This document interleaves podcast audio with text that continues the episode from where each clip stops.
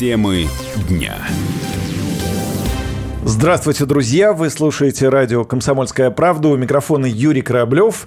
И сегодня у меня в гостях директор лаборатории будущего агентства стратегических инициатив Иван Карпушкин. Иван, здравствуйте. Здравствуйте, Юрий. Да, э, Тему сегодняшней программы мы э, примерно обозначим так. Глобальные тренды и вызовы для России. Вот об этом я предлагаю сегодня и поговорить. ОСИ проводит ежегодно форум «Сильные идеи для нового времени». Все, все правильно, все верно. Да, верно. Каждый желающий может заявить свою идею, которую э, можно и нужно реализовать в России. Чтобы эта идея была на уровне президента Владимира Путина, э, чтобы она понравилась, чтобы она принесла пользу скажите, пожалуйста, вот э, форум был в прошлом году, вы готовитесь к новому форуму, который пройдет в феврале. Э, давайте немножко поговорим вот о том форуме, который прошел. Были ли там действительно достойные идеи, которые глава государства отметил? Да, конечно. Ну, форум, собственно, и построен таким образом, чтобы на уровень главы государства выносились самые сильные, да, самые, а, самые проработанные идеи, чтобы действительно решения, принимаемые по ним, влияли а, на жизнь многих наших граждан, на, на развитие страны, а, в том числе на, раз, на развитие там, округов, регионов, каких-то территорий достаточно больших и затрагивали большое количество наших сограждан. А, идеи были самые разные. А, Наверное, самая такая запоминающаяся, самая такая прорывная, на мой взгляд, идея – это конечно, низкоорбитальные а, спутники, это сверх, сверхмалые высоты с точки зрения космоса, там порядка 200 по-моему, километров. И там действительно а, это не то чтобы просто идея, это прям целая технология, которая уникальная для мира. А в мире аналогичных технологий на данный момент нету. Мы первые, и в этом космосе тоже мы первые. И президент поддержал эту идею, дал необходимое распоряжение. Сейчас проект активно развивается, активно входит в фазу уже а, прошел, прошел испытания необходимые, двигатели разработаны нашими Э, нашими инженерами. И сейчас это выходит в стадию уже э, внедрения и ну, запуска и испытаний уже более таких близких к э, натурным. А идеи должны быть вот такого космического масштаба и характера? Или они могут быть совершенно приземленные, которые касаются людей? А какие еще были ли идеи, которые, ну, может быть, улучшали жизнь обычных россиян?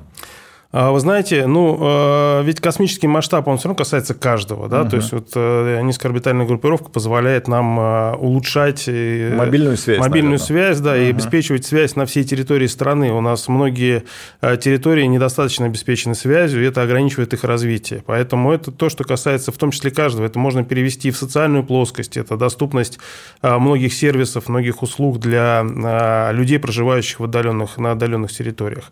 Но и в социальной сфере сфере, и в сфере туризма, например, были идеи достаточно масштабные, там, связанные с развитием туристических маршрутов и троп, например, да, то, то что э, тоже, связ, тоже, тоже связывает территорию. Это позволяет нашим гражданам узнавать э, э, те, те уголки, те, те, постигать те красоты нашей Родины, которые раньше были недоступны. Это тоже уровень, по сути, президента. Он своим, своим решением, своей поддержкой таких идей открывает нам, позволяет нам открывать для себя страну. И в сфере предпринимательства, в сфере социальной э, очень большое количество решений, которые, которые э, до президента, до уровня президента, вот когда форум проходит, да, там пленарное заседание, президент, э, президент значит, общается с авторами этих идей, а туда обычно доходит там 10-15 идей, в зависимости от uh-huh. возможностей, там, uh-huh. ограничений по времени. А, а в целом через вот это вот, э, через эту а, не то чтобы фильтр, а через эту систему, да, потому что там не фильтрация идет, а именно такая, знаете, возгонка идей. То есть идеи подаются, и дальше эксперты включаются, помогают прорабатывать идею, дорабатывать, доводить ее до более высокого уровня Э, ближе к реализации выводить, чтобы она была интересна. И там на отдельных этапах включаются партнеры, например, которые отсматривают там госкорпорации какие-то или просто корпорации, да, которые смотрят для себя какие-то идеи, включаются в их э, реализацию и так далее. То есть там на разных уровнях э, включаются разные механизмы поддержки и реализации идей, и там первая тысяча, например, там, она уходит в поддержку оси, да, агентства стратегических инициатив, которая берет их в течение года, позволяя, помогает их дорабатывать, улучшать и доводить до там, регионального внедрения еще чего-то. А там первые, дальше из них 100 идей проходят на следующий уровень, они получают дополнительную поддержку еще. Потом из них уже там 50 и 10 идей. Ну, то есть вот такая вот пирамида, по которой, по которой идея возгоняется, и вот на, вершине 10 идей, это которые супер проработаны, супер актуальные, которые, по которым прямо сейчас нужно принимать решения на уровне президента. Следующий форум в феврале, когда он пройдет, как можно, ну вот, может быть, кто-то сейчас из наших слушателей слышит наш с вами этот эфир и у него тоже есть какая-то идея, которой он занимается уже, может быть, много лет. Как ее отправить, э, да, как вот, э, э, как стать участником форума? Отправить очень просто. Идея.росконгресс.рф там принимаются идеи, сайт, или просто в любом поисковике «Сильные идеи для нового времени», и угу. тут же откроется, собственно, адрес сайта, на котором принимаются идеи. Форум проводится в партнерстве агентством стратегических инициатив и э, Росконгрессом. Угу. И, э, собственно, сейчас вот прямо активная фаза сбора этих идей. Прямо сейчас можно открывать сайт, заполнять форму и подавать идею. А, сам форум, а, вот это вот пленарное заседание с участием президента пройдет в конце февраля. Точная дата пока а, неизвестна, зависит от графика президента, но ориентируемся на 26-27 угу. февраля. Собственно, процедура достаточно простая, то есть никаких барьеров, ограничений нету. Идея должна быть на русском языке. Подавать может любой желающий совершеннолетний или там несовершеннолетний с э, участием родителей тоже может это сделать. Скажите, пожалуйста, вот уже те идеи, которые к вам пришли, мы можем их озвучить, ну или хотя бы э, что там было, или это пока завеса тайны, э, озвучивать нельзя, процесс идет, работа идет? Вы знаете, э, вот прямо сейчас не сможем озвучить. Почему? Потому что э, процесс только начался. Понятно, что на старте разгон идет э, обычно, да, там, пока люди подают, они там осмысляют то, что подали, там, корректируют uh и так далее. Сейчас уже прошедших через экспертов идей пока очень мало, и их, они не готовы к тому, чтобы их публиковать. Вот uh они на, на стадию такого обсуждения публичного выйдут чуть-чуть позже. Наверное, я думаю, что вот э, сразу после праздников можно уже будет начать какие-то там супер идеи оттуда а, обсуждать. А сейчас сами идеи можно посмотреть там же, на, собственно, на, на сайте э, форума.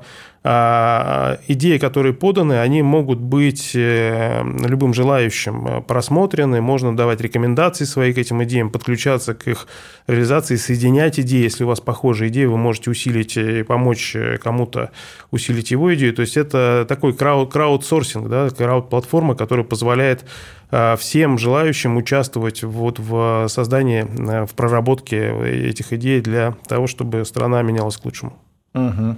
Вообще, э, агентство стратегических инициатив, вы заглядываете в будущее, да, анализируете и, э, скажем, должны понимать, что же нас там ждет. Вот э, можем ли мы об этом немножко поговорить? Скажем, что, что ждет Россию в 2040 году? С какими мы вызовами столкнемся, с такими широкими мазками? Можем мы с вами об этом рассказать нашим слушателям? А, ну, э, Россию ждет э, прекрасное светлое будущее, как всегда. Да? Россия, как известно, управляется напрямую Господом Богом, поэтому а, а, любые катаклизмы, значит, э, перипетии и прочее, это все временно, и у России всегда есть светлая дорога вперед, да, вперед и вверх, uh-huh. как обычно. Uh-huh. А, ну, в 1940 году что мы ждем? А, мы ждем, собственно, а, изменений по многим направлениям. В принципе, контекста, да, мирового контекста глобального.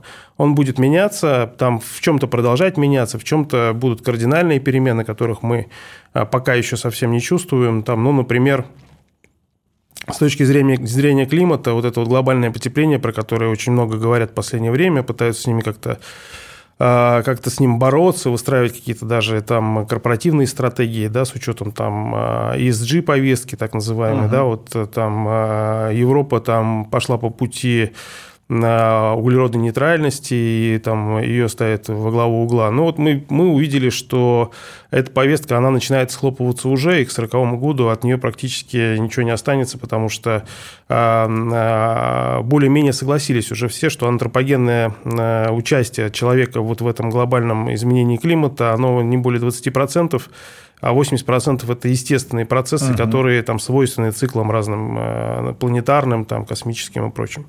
Соответственно, нам придется адаптироваться к этим изменениям, хотим мы этого или нет. И вот в климатическом э, таком э, направлении это э, будут любые решения, связанные с климатической адаптацией. Вот это вот то, что супер актуально прямо сейчас.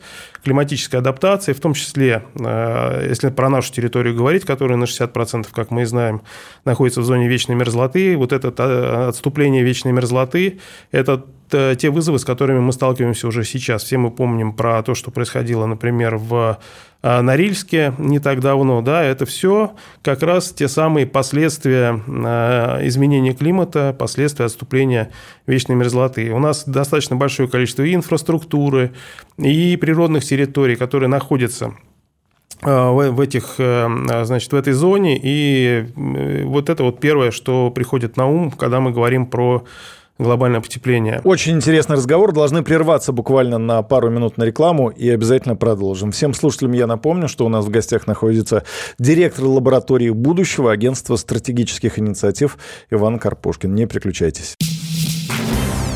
Темы дня. Еще раз здравствуйте, друзья. Вы слушаете радио «Комсомольская правда». У микрофона Юрий Кораблев. И у меня в гостях сегодня Иван Карпушкин, директор лаборатории будущего агентства стратегических инициатив. Мы говорим о глобальных трендах и вызовах для России. В первой части мы поговорили о том, что, э, что ждет Россию примерно к 2040 году. В этой части мы продолжим. Скажите, пожалуйста, а вот э, я правильно понимаю, что нам нужно как-то молодежь готовить к 2040 году, если мы, ну, примерно понимаем, что нас там ждет. Э, и что нам делать в этой ситуации?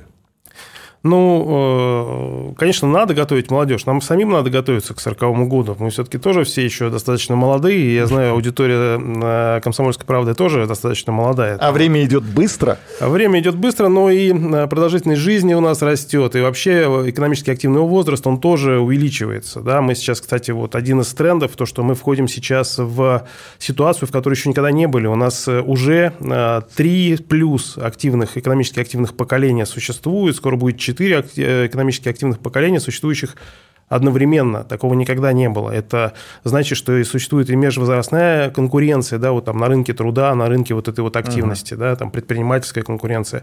А это люди, у которых э, могут быть принципиально или там даже диаметрально противоположные культурные парадигмы, да, там люди, которые э, выросли там условно на Утесове еще пока, значит, в силе. И люди, которые, значит, выросли и родились с, айфоном в руках, тоже, тоже уже в экономической силе. То есть это, это очень интересная ситуация с точки зрения социокультурной. И а, здесь а, для каждой такой а, целевой аудитории, если мы говорим про некие управленческие, да, такие, про какие-то ага. решения, для каждой такой аудитории нужно свои предложения, нужна своя, своя такая система коммуникации для того, чтобы вместе можно было говорить о вот этом будущем будущем, который нас ждет в 2040 году.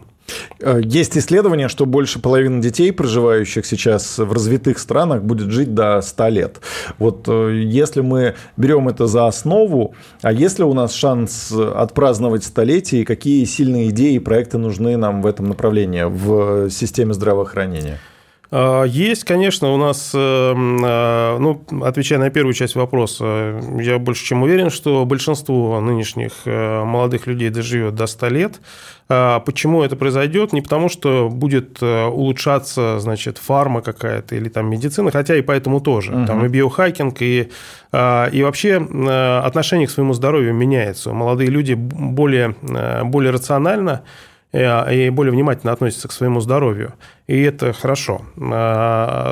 А, будет меняться вот сама парадигма здравоохранения. Оно наконец-то станет здравоохранением, то есть именно заботой, такой превентивной заботой о своем здоровье, не дожидаясь, пока болячка вылезет, не лечение, а именно здравосбережение такое. Это предиктивное, как еще его называют, здравоохранение. Это позволит избежать многих э, негативных э, последствий, которые развиваются в организме в случае, когда болезнь уже заходит в стадию такую э, более, более серьезную.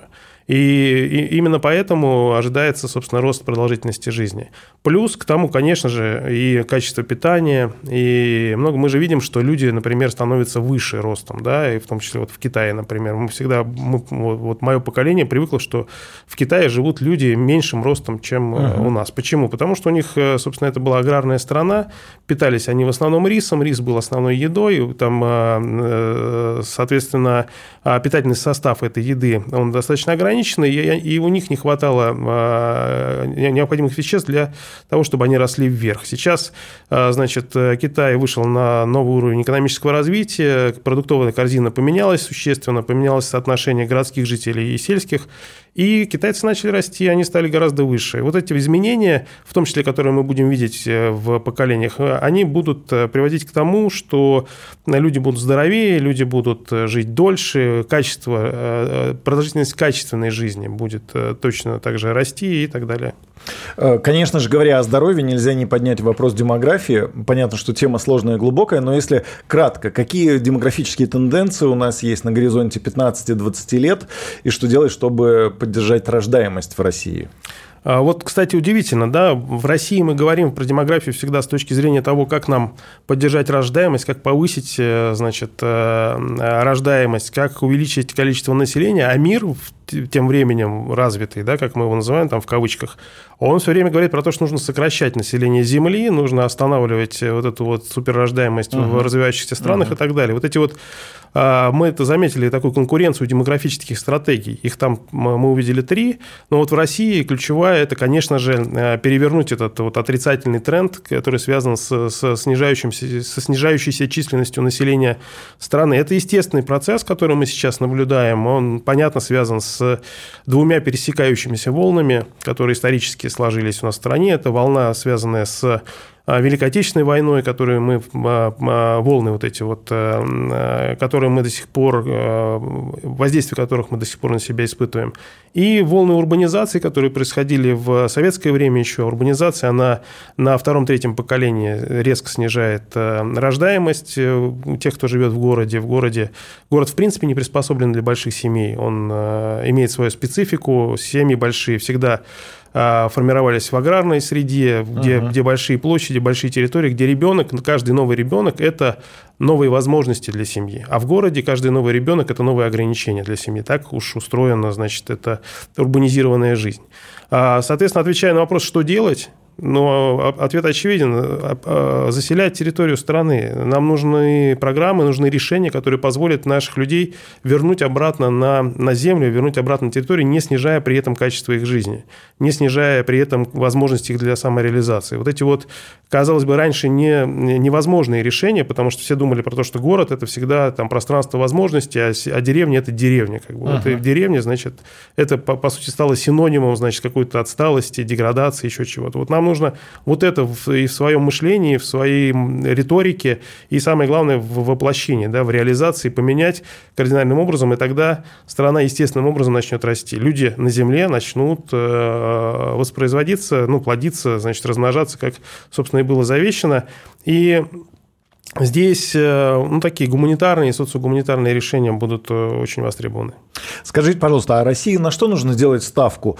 Э, вот если у нас там впереди зеленая повестка, отказ, возможно, от энергоносителей, нефти, газа, у нас будут электромобили, ну, предположим, да, вот на чем Россия должна и будет зарабатывать? Ну, известно, что у нас японцы делают телевизоры, немцы, там, не знаю, автомобили, поляки поляки яблоки выращивают. Вот, а, а где место россиян? Что мы должны делать? Кто-то говорит, что мы должны кормить мир, да, мы должны продукты без ГМО выращивать, и вот это наша ниша. Можно ли тут вешать ярлыки? Вот действительно, где наше место там до 2040 года? Ну, смотрите, японцы делают телевизоры, немцы делают автомобили, поляки выращивают яблоки, а китайцы делают все. Да, и китайцы делают все, да, вот и, это тоже опасность. И, э, и все у них неплохо получается. Они умеют учиться у других. Э, мы, кстати, тоже умели, всегда умели учиться и учиться, и на том, что выучили, делать новое. Вот эти все угу. прорывы наши, там, угу. например, в атоме, да, это же прорыв на том, на чем мы научились. Там, в энергетике, в сфере энергетики во многом тоже. Мы на этом, и в сельском хозяйстве тоже. То есть у нас а, на самом деле а, то, что мы можем делать все, это совершенно точно. Есть у нас культурные особенности определенные, а, но, на мой взгляд, они не связаны с неким ограничением культурного кода, который там иногда говорят, что мы вот умеем делать хорошо одну вещь, и, там, хочешь сделать новое что-то, там, да, новую одну вещь, закажи русскому, значит, хочешь сделать много, значит, закажи немцу там, и так далее. Вот uh-huh. эта история, она отчасти справедлива, потому что нам у нас, знаете, в культурном коде есть э, такой интерес вот к созданию чего-то нового, такого большого. И как только мы это создали, как любой творец, да, хочется перейти к созданию следующего большого нового, а вот выпустить это в серию, значит, построить uh-huh. на этом какой-то завод, еще это уже как бы немножко есть такое, но это тоже ограничение, которое э, можно превратить в преимущество. А, с точки зрения накормить весь мир, в принципе, мы кормим уже достаточно большую э, часть мира. Пока это только зерно, но э, здесь, кстати, тоже очень важны э, и большое пространство для новых идей, таких сильных, да, потому что у нас есть технологические ограничения. Да, мы во многом использовали заимствованные технологии в производстве сельхозпродукции. Нам нужно сейчас очень быстро замещать. Здесь вот импортозамещение важно. Здесь поиск новых технологий чистых. Понятно, что мы можем взять грязные разные их технологии, это в том числе геномодифицированные, многие технологии какие-то можно использовать, а какие-то они действительно а, опасные могут быть, пока еще неизвестны их последствия. Но в целом а, в целом, а, в принципе, экспорт продовольствия – это же экспорт не самого продовольствия, это экспорт ресурса, который необходим для производства этого продовольствия. Вот, например, зерно – это скрытый экспорт воды. Можно было бы в тех странах, которые импортируют зерно, производить это зерно, если бы у них было достаточное количество воды. Просто у них воды нет, а у нас она есть.